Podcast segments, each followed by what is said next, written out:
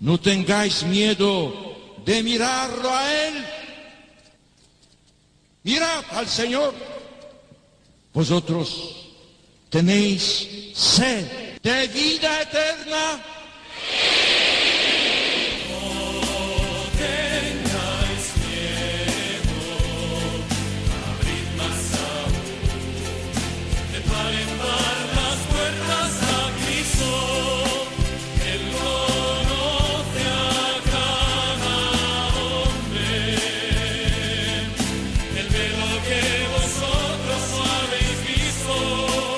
Comienza No tengáis miedo con el padre Juan Francisco Pacheco.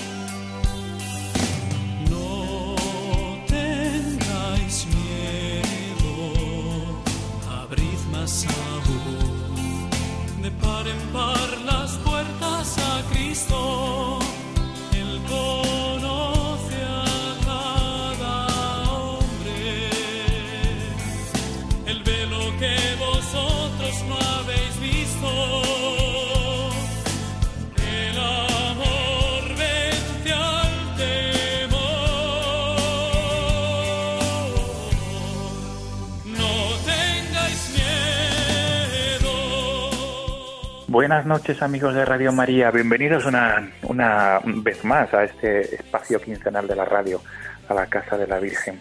Lo primero de todo, feliz Pascua de Resurrección, porque estamos viviendo la octava de Pascua, estos ocho días que son un solo día, el domingo de Pascua de Resurrección. Este es el primer saludo y el mensaje más importante y principal de todos los cristianos durante esta semana, durante esta semana de Pascua, en la cual nos preparamos también para celebrar y vivir la fiesta de la Divina Misericordia el próximo domingo, si Dios quiere, el 19 de abril, que será el segundo domingo de Pascua, el día de la Divina Misericordia. Amigos, como siempre, este programa quiere ser un foco de luz, un foco de esperanza, un foco para que podamos repetir continuamente a Jesús en ti confío. Y el sumario del programa de esta madrugada de 15 de abril es el siguiente.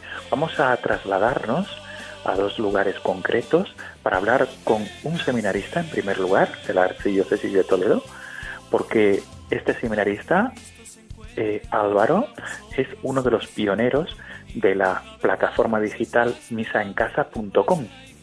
Se trata de una página web que ha nacido hace unos días escasos que quiere facilitar el acceso a la celebración de la Eucaristía online.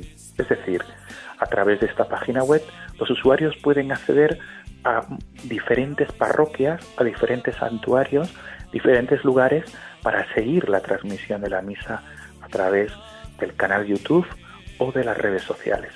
Álvaro Serrano es un seminarista de la Archidiócesis de Toledo que nos va a explicar cómo surge este proyecto en este contexto de la crisis del coronavirus. Un mensaje sin duda de esperanza.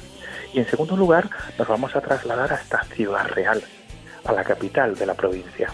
Allí se encuentra un sacerdote la parroquia de San Pedro, es uno de los párrocos, eh, y él nos va a explicar la labor que se realiza desde la parroquia, labor de voluntariado, labor de ayuda, de ayuda a confeccionar material sanitario para distribuir entre los centros de, atención a personas discapacitadas, la labor que se hace para ayudar al vecindario, al barrio de la parroquia y sobre todo ese apoyo y esa, y esa luz de esperanza que quiere irradiar como tantas otras parroquias y otras instituciones de iglesia a lo largo y ancho de España y del mundo entero.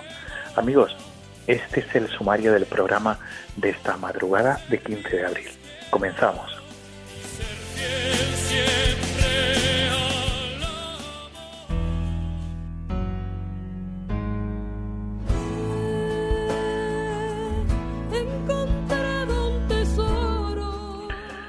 Pues tenemos con nosotros amigos ya, estamos escuchando de fondo este tema que es Mi Tesoro, porque tenemos con nosotros, al otro lado del hilo telefónico, al seminarista de la Archidiócesis de Toledo, a Álvaro Serrano.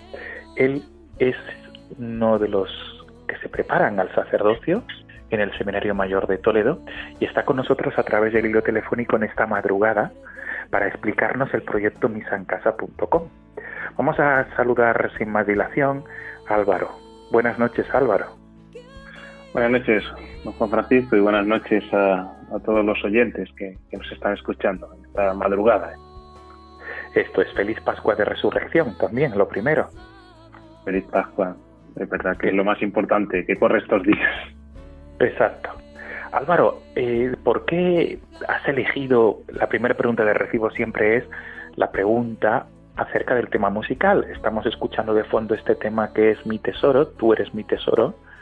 ¿Y por qué te entraña, por qué entraña tanto para ti? ¿Qué te interpela este tema musical? Bueno, yo creo que esta canción pues interpela un poco lo que hay de fondo es la, mi vocación. Cuando, cuando dice el Evangelio, ¿no? Que he encontrado un tesoro y es así, ¿no? Que una, el que encuentra un tesoro en el, en el campo vende todo lo que tiene para comprar ese, ese trozo de campo y, quedarse con el tesoro. Y en este caso, el gran tesoro es Jesucristo, ¿no? Pues algo así, mi vocación va por ese por ese sentido. Que, podía, yo tenía, yo trabajaba, tenía un trabajo, tenía una carrera y dejas todo cuando encuentras el gran tesoro y sigues a ese tesoro que es lo que más quieres y más anhelas, que en este caso pues es el Señor y, por eso lo deja todo y, y por eso elijo esta canción. Pues con tu permiso, vamos a subir el volumen para escuchar, para disfrutar durante unos segundos este tema Tú eres mi tesoro.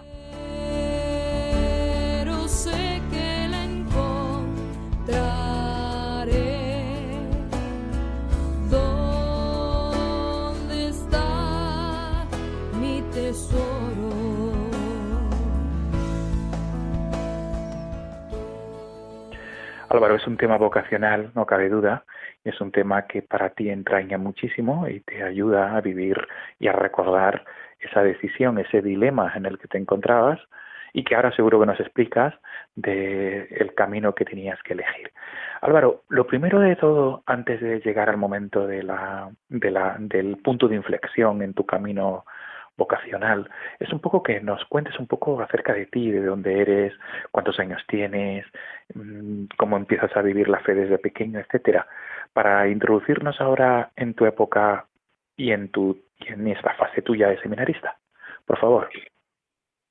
Bien, yo tengo ahora mismo 34 años y, soy extremeño de un pueblecito que se llama Castañar de Ibor, pero que pertenece, aun siendo Extremadura, pertenece a la diócesis de Toledo es mi diócesis y, siempre que ha habido a lo mejor alguna actividad, campamentos o peregrinaciones, siempre lo he hecho con la diócesis. Y entiendo que, mi vocación pues siempre ha estado latente o, siempre ha estado ahí, pero por motivos pues a mí también me, me gusta mucho estudiar, yo me gustan mucho los aviones y, y, bueno, en un momento dado pues tampoco veía tan clara que mi vocación fuera el sacerdocio, entonces cuando tenía 18 años decidí estudiar ingeniería aeronáutica y eso hice. Fui a Madrid, que, que está ahí en la plaza del Cardenal Cisneros y, estudié esa, esa, esa carrera.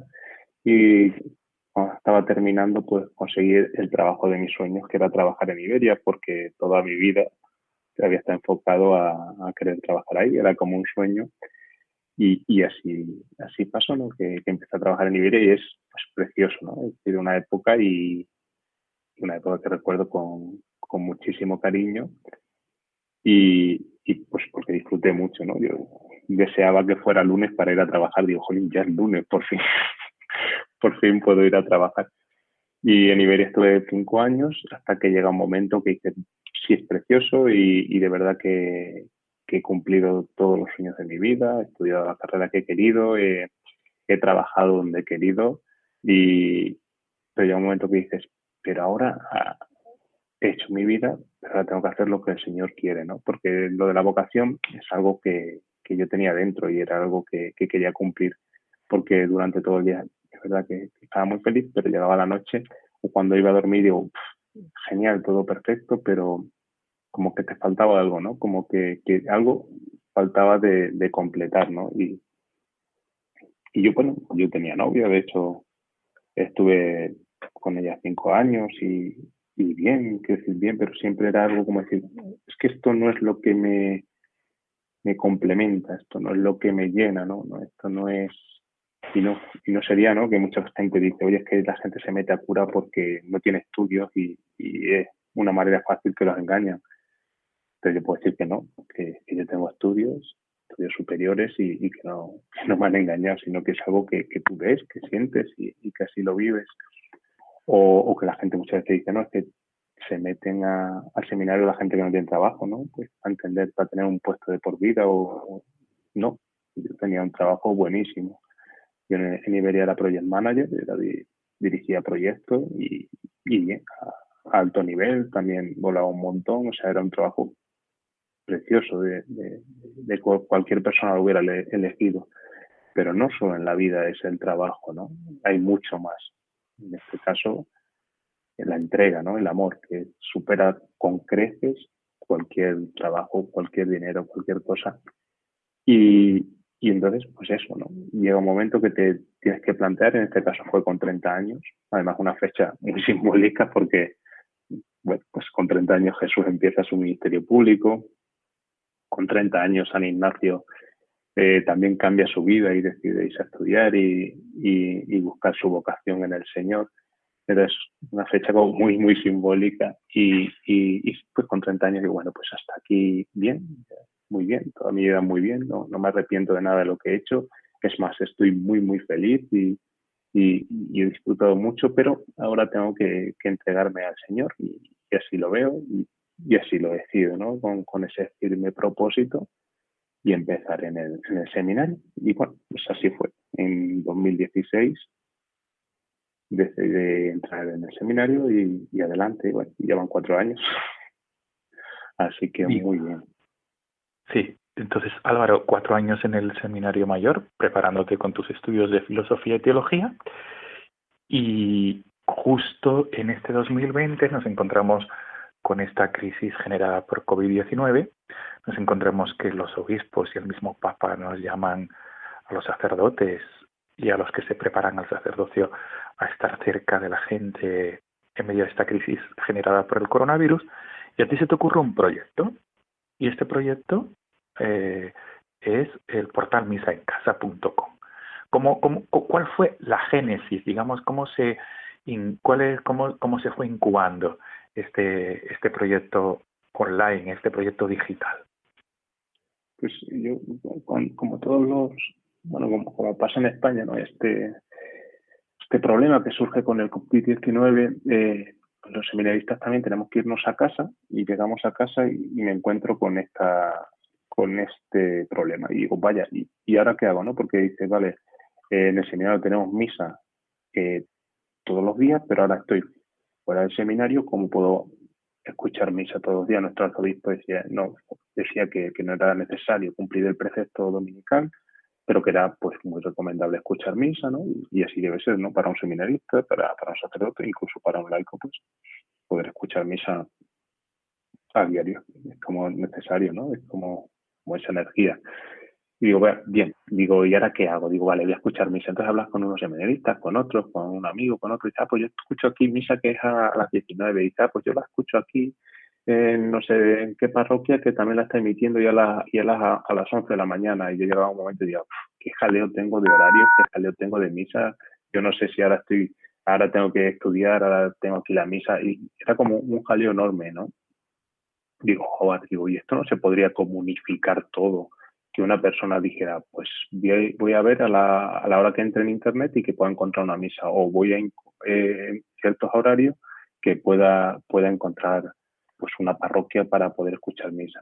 Y va, claro, digo, pues, pues ya está, lo que hago es con los horarios que tengo en mente, o con los horarios que me han ido diciendo mis amigos, eh, hago un Excel, lo que hago, hacer un Excel, digo, pero qué engorroso es para, para poder entrar. Digo, ah, bueno, pues lo que hago es una, una página web que, que englobe eso Y así nace, ¿no? Nace, como yo creo que nacen todos los proyectos o todos los descubrimientos, o la mayoría de ellos nacen a raíz de una necesidad. Una persona tiene una necesidad y eso es lo que le hace moverse, ¿no? Se da cuenta de que, de que hay una necesidad y es lo que hace moverse o, lanzarse hacia adelante, ¿no?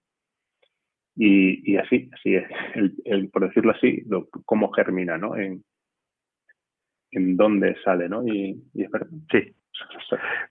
Digamos, pero eh, ¿cómo se te ocurre?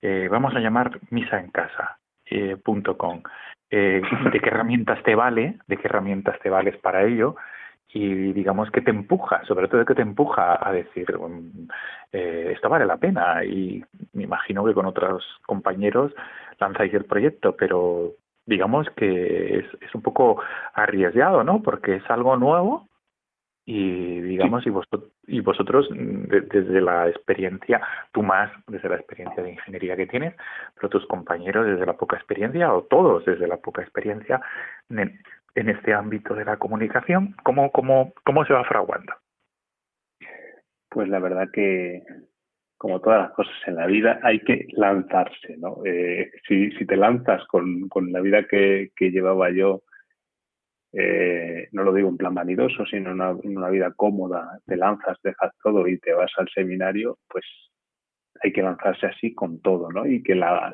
única meta siempre sea el cielo, siempre mirar hacia arriba. Ya habrá tiempo de, ir recortando, si es que hay que recortarse, ¿no? Pero es verdad que nosotros mismos, muchas veces, nosotros mismos nos ponemos metas cortas o miramos siempre muy abajo, por eso nunca alcanzamos mucho más de lo que miramos, porque miramos muy horizontal, ¿no? Hay que mirar siempre hacia arriba, ¿no? Y yo creo que eso también era una cosa que, que tenía la compañía y quizás por eso, pues, eh, tuve ese, tuve pues la, posibilidad de, de, ascender o, o, de promocionar tanto porque siempre miras hacia arriba, ¿no? Hay que, siempre hay que tener esa alegría, esa confianza en el Señor, el decir si esto viene de Dios, pues adelante.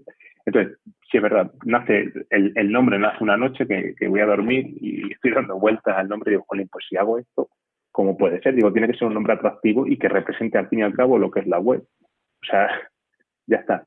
Se me ocurren otros, otros nombres como misa, de, misa en el salón o misa desde el sofá o misa, o sea, varios nombres o escucha tu misa o tu misa Com. O sea, se me fueron ocurriendo nombres, pero dije no. Digo, eh, lo que más representa es misa en casa, que estaba ese, o vive la misa, que vive la misa. Al final lo, lo he cogido como lema de las publicaciones que hacemos en Twitter, las publicaciones que hacemos por las distintas redes sociales o, o en la web, que al final se ha quedado como, ese lema, vive la misa.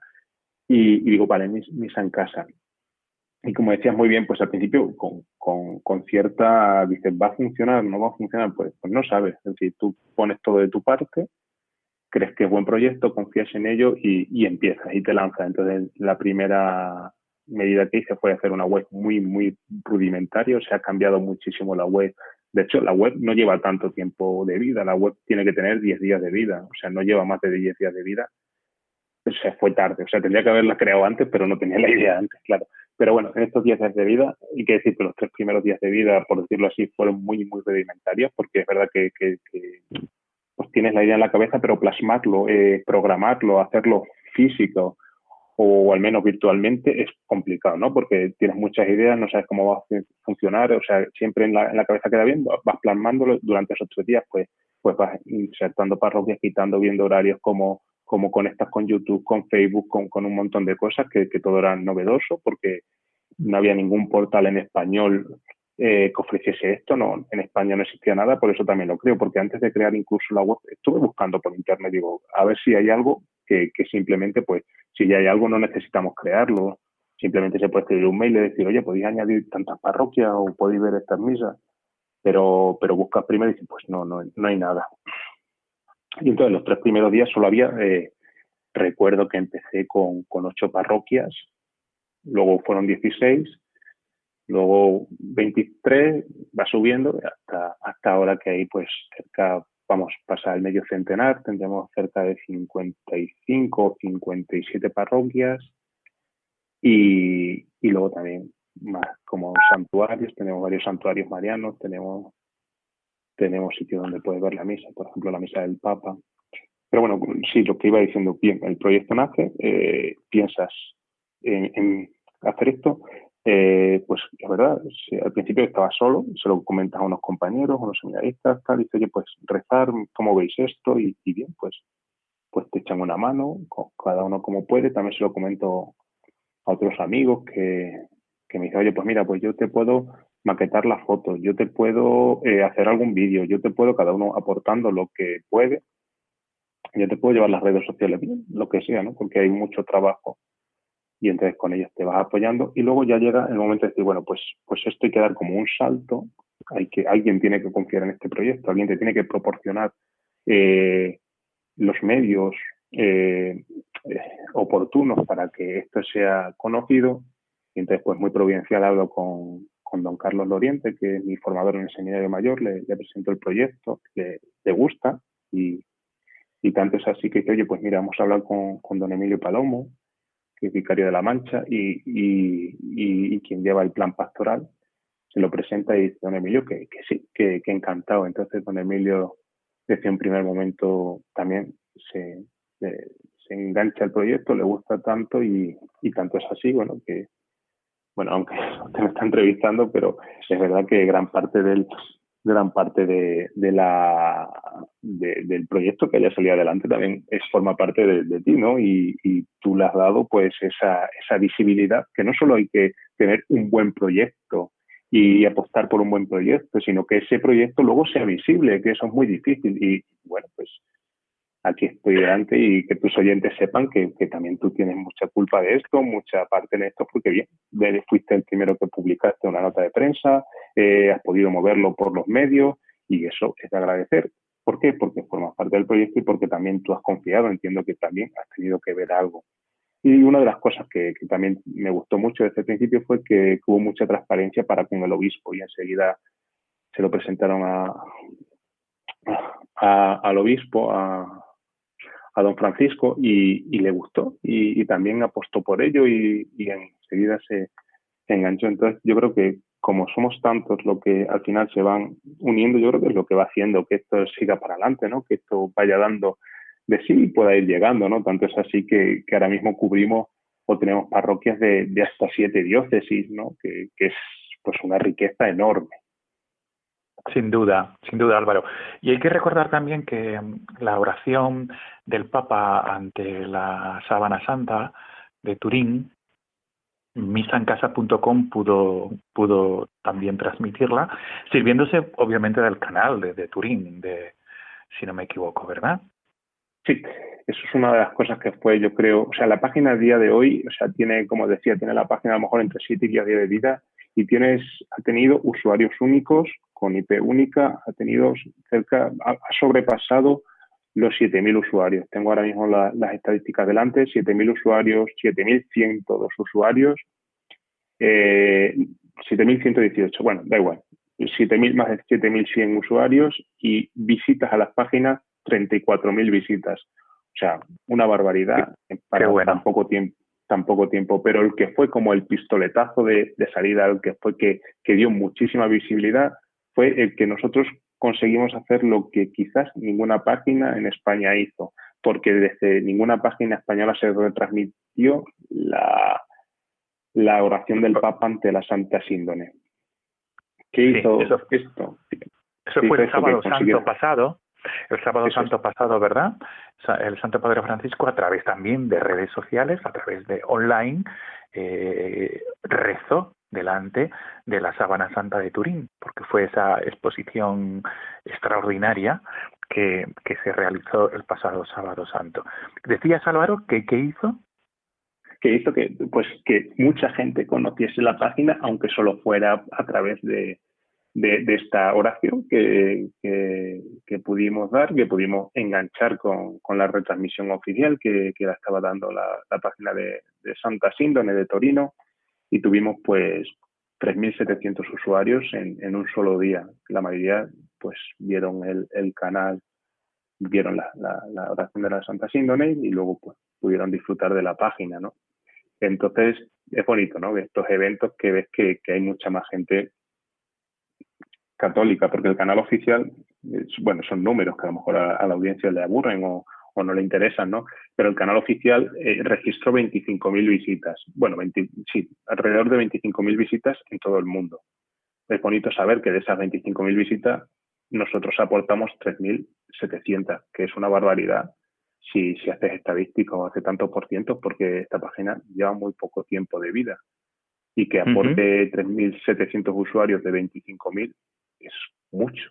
Por tanto, entendemos que muchísimo tráfico de España venía de nosotros. O sea, ese evento que, que es verdad que es muy sonado, e, evento, eh, o sea, tráfico de España a través de las redes sociales. Entiendo que, que lo pudieron, hay gente que lo, que lo siguió por televisión o, por los distintos medios que a lo mejor lo estaban dando, que, que yo no sé, yo soy, simplemente le estoy hablando de estadísticas del canal de, de, la web. Entonces fue muy bonito, pero bueno, durante, pero, sí. Sí, Álvaro, te, iba a decir, eh, sí, para, para ir concluyendo y sobre todo para, para que los oyentes, si aún no han entrado, ¿con qué se pueden encontrar si teclean www.misaencasa.com? ¿Con qué se van a encontrar? Eh, ¿Cuál es, pues eh, cuál es digo, la visión de esta web que, que tú has, junto con otros compañeros, habéis eh, realizado, habéis eh, hecho con tanto cariño, con tanto esmero, ¿con qué se van a encontrar los usuarios? Bueno, lo, más importante que el usuario que quiera escuchar misa o tener formación o, rezar, pues este es el lugar de referencia. Tenemos, como decía antes, 65 parroquias. Según entran a la página web, es muy, muy intuitivo. Van a tener un buscador por si quieren buscar por parroquias o por hora de misa y van a tener un montón de parroquias que ellos pueden elegir en cualquier en cualquier ver la misa o rezar el rosario o hay algunas parroquias que ofrecen exposición del Santísimo. Bien, pues hay un montón de opciones que van a tener. También tenemos un portal que es solo de las misas del Papa, las oraciones que hace el Papa oficiales, también pueden verlo dentro del portal, una página, perdón. Y ahora hemos, eh, hay otra página que es Oración Live, porque tenemos los santuarios de, en una web entera pues tenemos los santuarios de, Fátima, de Lourdes, de Covadonga, del Rocío, un montón de santuarios, Torre Ciudad, por si quieres rezar delante de la imagen de Fátima, por ejemplo, o rezar el rosario viendo la imagen de Fátima, o cuando sea el rosario oficial, pues está también. Y lo que vamos a avanzar, y creemos que por aquí va a seguir la web, va a ser por formación. Hay muchos sacerdotes youtubers, hay, hay formación muy, muy buena en Internet y hemos abierto hace poco, hace dos días abrimos dentro de la web un apartado que se llama formación y donde estamos viendo que se está volcando la gente en estos días que, a lo mejor no pueden ir a catequesis, que no tienen una formación y quieren complementar su, formación católica, pues también desde aquí, desde la página web, ofrecemos recursos de, formación de, sacerdotes bastante buenos con, con todo y, y bien, pues bastante contento. Eso sería como lo vendería. Qué bien. Para que Qué bien, entrar otra gente. Qué bien. Álvaro, vamos a ir terminando y vamos a ir concluyendo, pero no quisiera hacerlo sin que lanzaras un mensaje a los oyentes de Radio María y sobre todo centrándonos en la motivación principal de, de la elaboración de esta web misaencasa.com. Eh, porque esto ha nacido a raíz de esta crisis generada por el COVID-19 y a raíz de las palabras del Papa Francisco y del arzobispo Monseñor Francisco Cerro, que invitaba a, estar cerca, ¿no? Que, la Iglesia tiene que estar cerca de todos aquellos que no pueden acceder a los templos durante este estado de alarma. Álvaro, ¿cuál es tu mensaje, digamos, a todos los oyentes de Radio María que estén escuchando ahora o posteriormente a través del podcast? Bueno, pues lo primero un mensaje de esperanza, que, que ánimo, que esta situación va a pasar, pero esta web, pese a la situación en la que nace, en, la, esta necesidad, en estas circunstancias de extrema necesidad, pues va a continuar y, quiero invitarles a, todos los, oyentes que, que, a lo mejor puedan tener acceso al ordenador, que, que visiten la web para que puedan seguir teniendo su misa creo que la, la web misancasa.com no solo ofrece tanta, de, tanta oferta de, misas, de formación, sino que te da la opción muy importante de, la riqueza, de la riqueza y de la universalidad de, la, de la Iglesia Católica. O sea, vas a poder escuchar a un sacerdote predicar, a otro sacerdote predicar, vas a poder ver la patrona de un pueblo, la iglesia de otro, no sé, es tan bonito y que todo eso valga y que todos estemos remando en la misma dirección, al final lo que estás entrando cuando entras en misancasa.com es entrar en una familia, una familia que es la Iglesia Universal, donde todas las misas valen igual, donde todo, escuche donde escuches, vaya donde vaya, es lo mismo, ¿no? Que es al fin y al cabo lo único que es Jesucristo. Y, eso es la, gran familia que, os espera, como la gran familia que es la radio, como la gran familia que es Radio María, que, que soy conocedor, porque también estuve yo trabajando un tiempo de voluntario para estar en Madrid y, y así también yo invito a los demás a, a que puedan visitar la web y que se encuentren allí con, con la iglesia, con la pues iglesia pues y, con Jesucristo, claro. Sin duda, Álvaro, eso es la principal motivación. Este proyecto eh, pastoral, que es un proyecto también de comunión, de comunión eclesial. Álvaro, estamos escuchando ese tema musical que tú has elegido, tú eres mi tesoro. Significa que despedimos esta entrevista. Deseamos lo mejor para este proyecto pastoral, como tú decías, para la gloria de Dios y sobre todo para que los para todos aquellos usuarios que entren que puedan vivir a pesar de esta circunstancia de estado de alarma la Eucaristía, la oración y sobre todo Álvaro que tenga muchos frutos espirituales. Este proyecto de misaencasa.com, este portal que es fácil de acceder, como hemos dicho, www.misaencasa.com. Álvaro, todo lo mejor, feliz Pascua de Resurrección y un abrazo grande. Muchísimas gracias por este altavoz, por, poder llegar a, tantos hogares, por hacer tanto bien como hacéis y muchas gracias y feliz Pascua de Resurrección. Nos vemos en misancasa.com. Gracias Álvaro, un abrazo, buenas noches.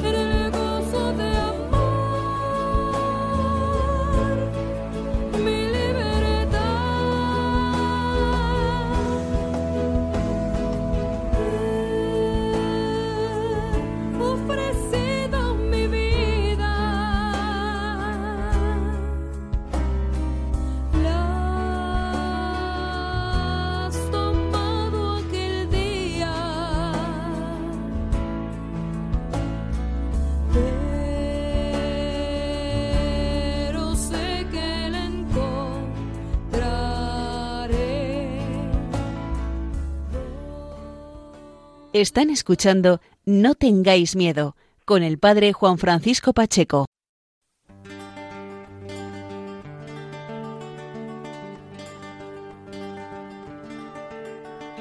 Cristo, tu cruz es respuesta real para este mundo, para este tiempo que hoy en temores. Buenas noches amigos de nuevo tenemos con nosotros, al otro lado del hilo telefónico, al siguiente invitado. Como hemos dicho en el sumario eh, del programa, nos trasladamos en la segunda parte de esta entrevista, de esta entrevista nocturna, de este programa de 15 de abril, hasta Ciudad Real, a la capital de la provincia. Allí se encuentra Pablo Martín del Burgo y es uno de los párrocos de la iglesia de San Pedro, de la iglesia parroquial de San Pedro. Y Pablo es un sacerdote que ha escogido este tema musical que se titula No tengo, no, no tengo miedo, que está sonando de fondo. Saludamos sin más dilación al sacerdote Pablo Martín. Pablo, buenas noches. Buenas noches. Primero de todo agradecerte tu disposición para hablar con nosotros en esta madrugada y feliz Pascua de Resurrección, porque es el primer saludo de recibo. Mm. Feliz Pascua también para vosotros. Es un placer atenderos con todo el gusto del mundo, para lo que os haga falta y cuando os haga falta. Gracias, Pablo. Pablo, ¿cuál es la motivación para este tema No tengo miedo? Porque tú has querido que sonara ahora al comienzo y al final de la entrevista. ¿Por qué? ¿Por qué te interpela tanto? Porque al final en estos momentos de cruces, pues por un lado no tenemos que tener miedo a afrontar la cruz porque sabemos que Cristo nos acompaña y segundo, pues también en honor a los voluntarios y al grupo SCAU y los jóvenes de la parroquia, que son los que han abanderado también esta canción y todas las acciones en ayuda a los más necesitados en estos momentos de pandemia. Qué bien. Pablo, pues con tu venia, con tu permiso, subimos el volumen de este tema No tengo miedo, que tú has escogido. Vamos a disfrutarlo.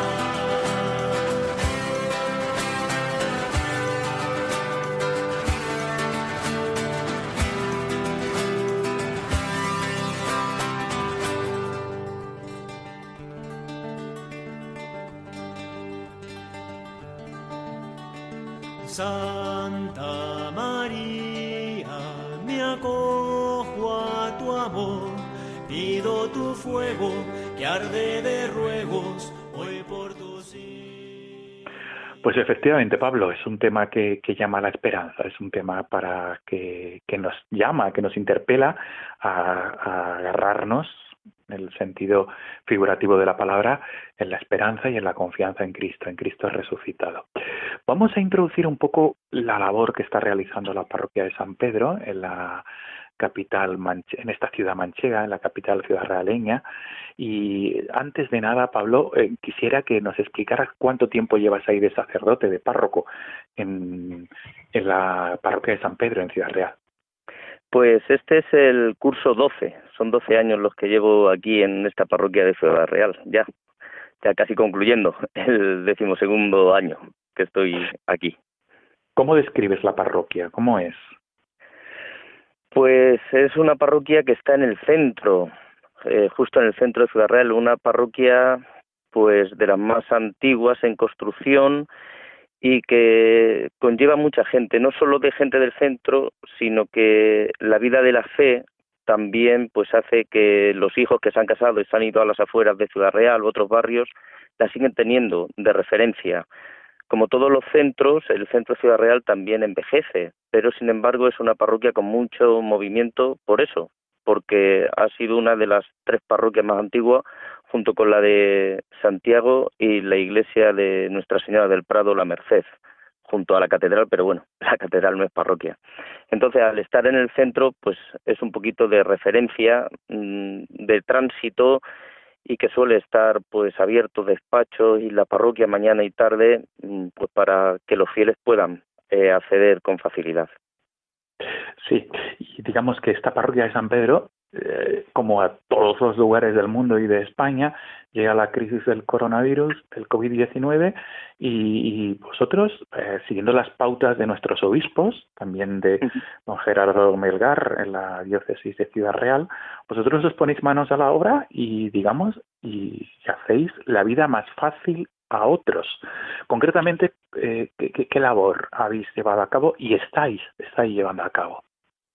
Pues en el plan de ayuda, desde el primer momento, pues algunas enfermeras de los grupos de, matrimonios y del coro, eh, trabajando en los centros de discapacitados del centro Guadiana, pues eh, pronto ven que se quedan sin material, sin material de protección. Entonces, pues sus hijos están en, en los scouts y ellas pertenecen a la parroquia.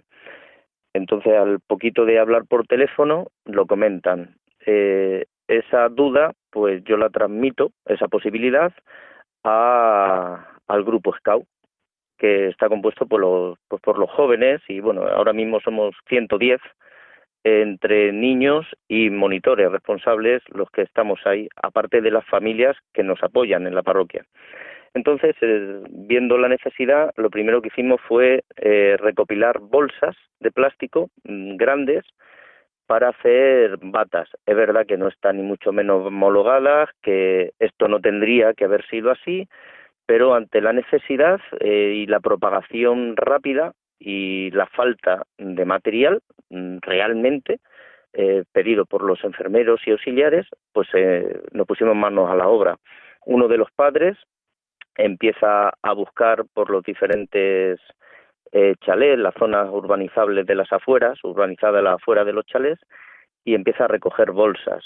Eh, yo hablo con el servicio de limpieza del ayuntamiento y nos dieron otras 200 bolsas y a partir de ahí eh, arrancamos a hacer en esas bolsas, conforme nos dijeron, pues bueno, sin ser homologado, pero por lo menos que tuvieran una mínima protección. Junto a eso también nos hablan de unos plásticos duros y con ellos pues empezamos a hacer pantallas.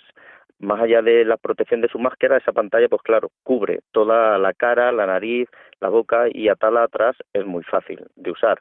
De esas creo que llevamos hecha unas 3.000, me parece. Junto al Guadiana 1, pues los mismos trabajadores nos avisan que en el centro Guadiana 2, también de discapacitados, la cosa está más seria. Eh, pues junto a esas batas de plástico y junto a esas pantallas empezamos a recorrer y a pedir gorros de plástico.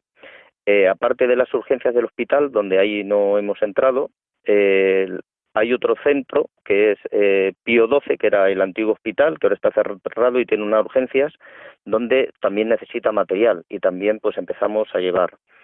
Junto a esto nos llaman que necesitan botas altas de botas de agua. Entonces eh, hacen un, un llamamiento a todo esto, pues yo quiero hoy agradecer a tanto los voluntarios de la parroquia, los scouts, eh, la Hermandad de la Misericordia, que está en la parroquia, igual que la de la Soledad, que enseguida se pusieron mano a la obra, y las bolsas las recoge uno de los padres de los Scouts, Vicente, y quien va llevando material y trayendo es la presidenta de los Scouts, Laura, que es también una de nuestras catequistas.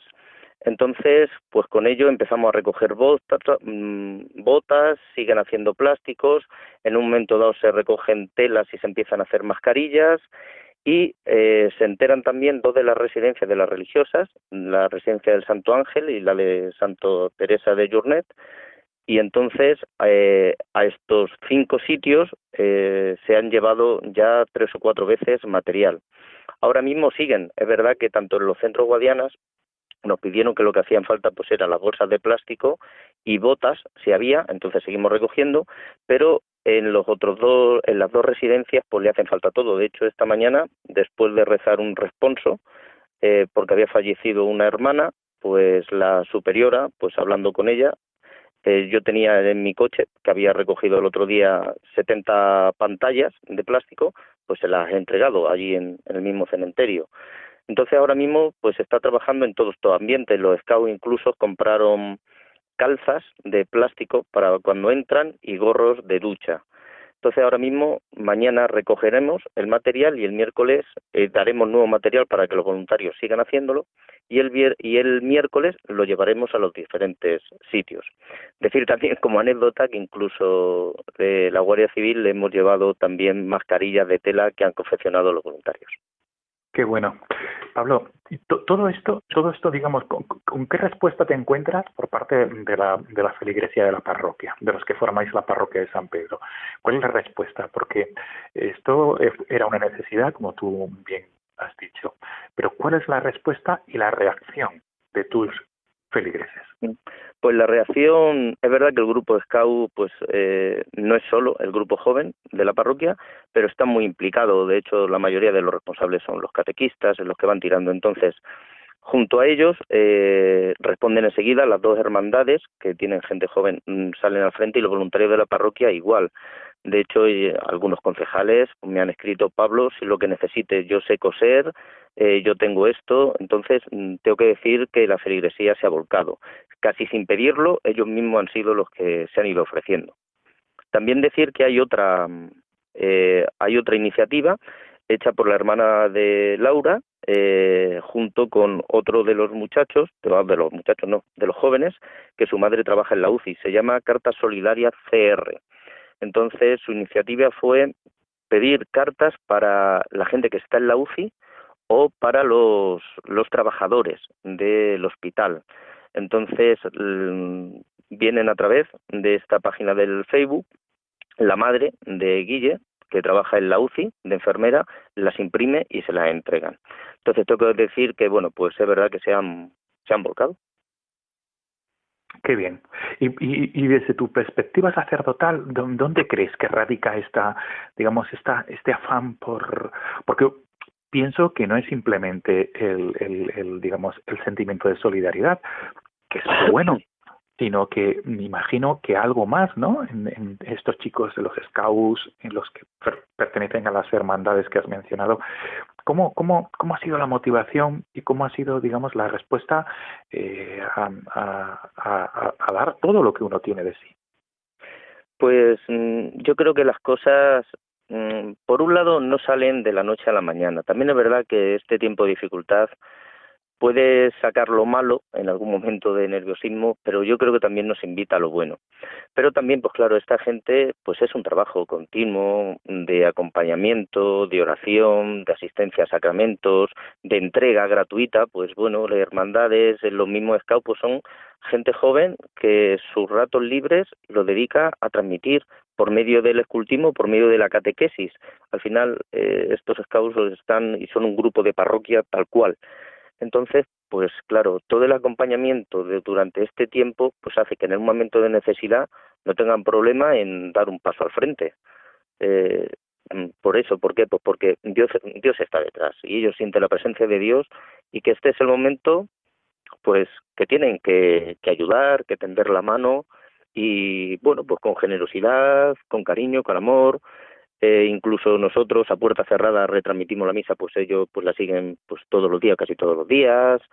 Eh, creo que las cosas no solo surgen de la noche a la mañana, sino cuando hay un trabajo previo, cuando hay una preparación, una oración, una implicación en la vida, un acompañamiento, pues cuando piden dar el paso al frente, pues sale con naturalidad. No es algo que les esté costando, sino al contrario, es algo que ellos mismos mm, han reclamado siempre.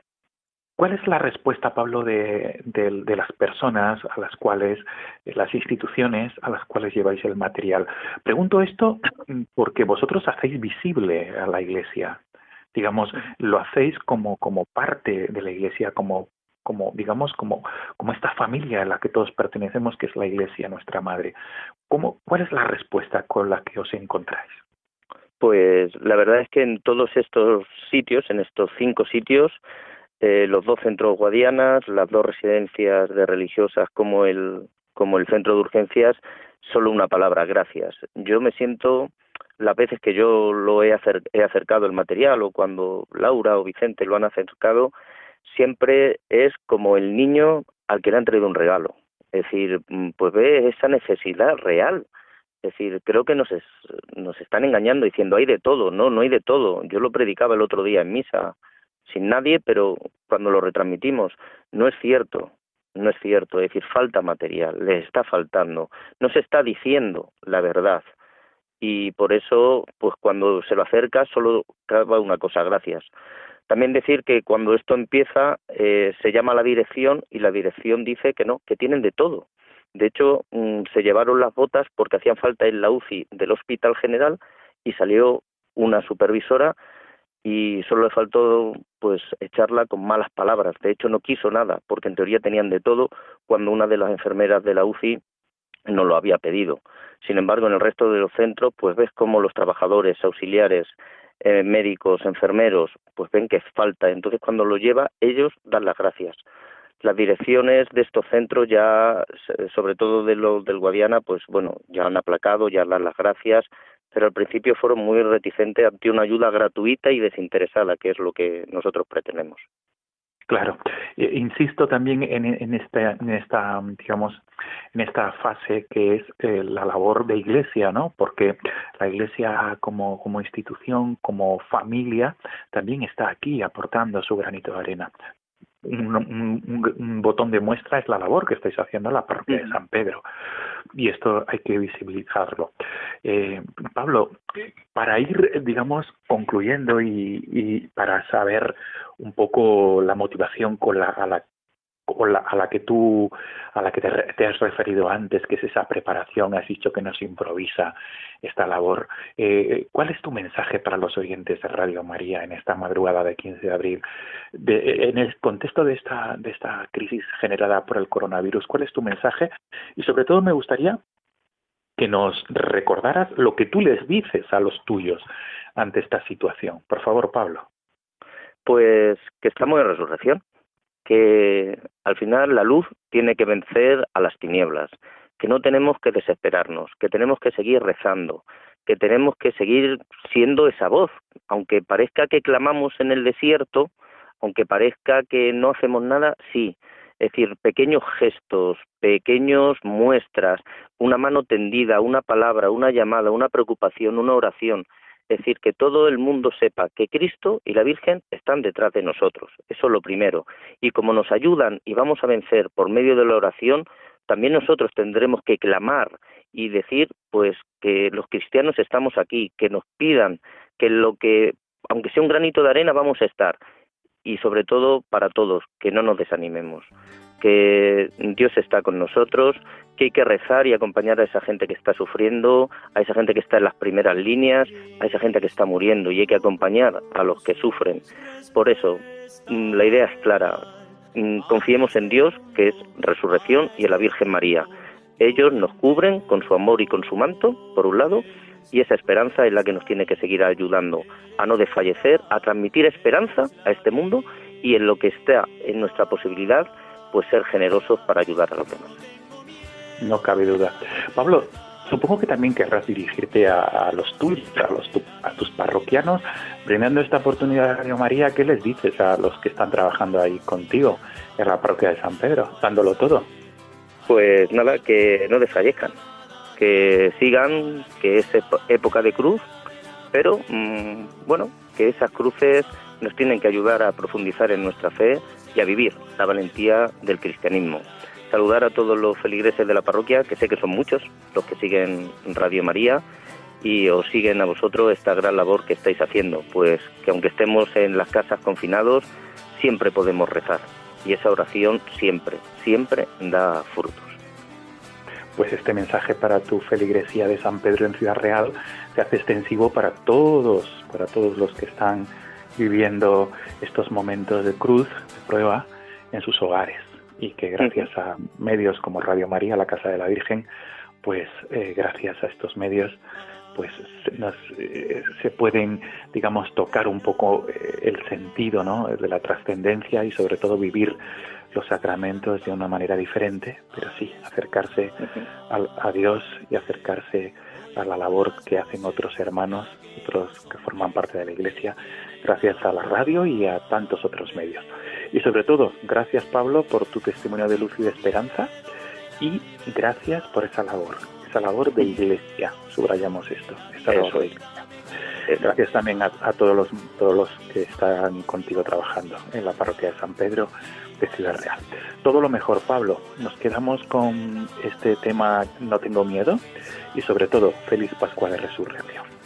Feliz Pascua, un abrazo. Gracias. Un abrazo. Buenas noches, Pablo. Buenas noches. Adiós.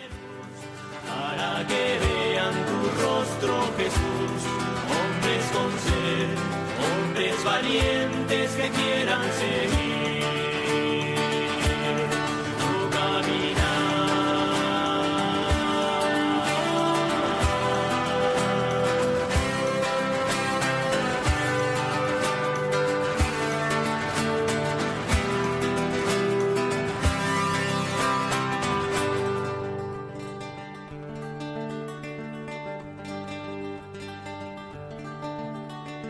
Santa María, me acojo a tu amor, pido tu fuego que arde de ruegos hoy por tus hijos.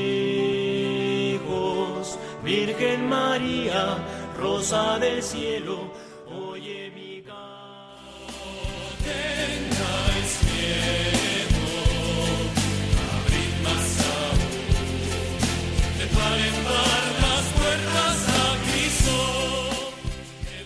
Amigos de Radio María, despedimos el programa de este 15 de abril. Nos volvemos a encontrar, si Dios quiere, en 15 días.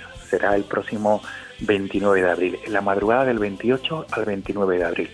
Como siempre, os dejamos el correo electrónico del programa. No tengáis miedo, arroba radiomaria.es. Repito, no tengáis miedo, arroba radiomaria.es. Gracias por ser fieles a esta cita quincenal nos volvemos a encontrar en la última semana de abril, en la madrugada del 28 al 29. Hasta entonces, feliz Pascua de Resurrección.